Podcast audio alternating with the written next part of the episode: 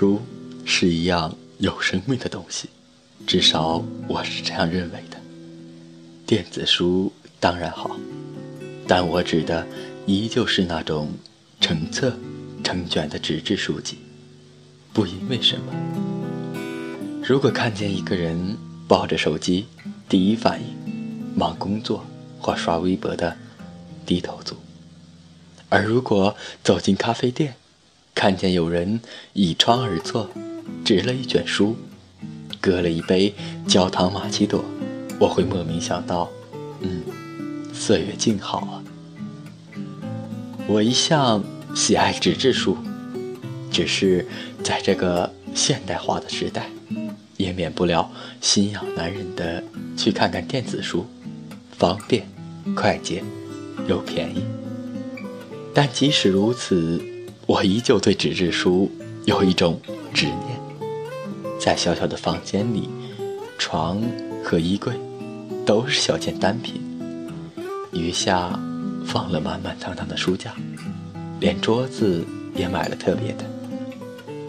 桌角是书桌拼接起来的，大概真是有些世故。别人让我一天不看书，就是一天不握上纸质书纸，我也会心神不宁。出远门便是大本小说，带小包在附近。就塞一本小散，我与书约莫早已形影不离。这阵子上海正在办书展，而我作为当地人，已经反复去了两天，几乎年年我都是必到书展。而今年去时，我总想，人大概得少很多，大家不都用手机吗？但书展火爆依旧。许多人买了大包小包，欣喜如新得了礼物的孩子。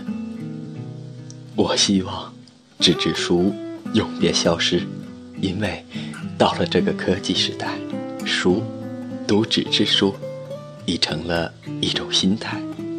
也正因此，尽管我可以在网上写和看，但梦想依旧是出一本书。有一个大书房，从没变过。愿书香伴你我一路，一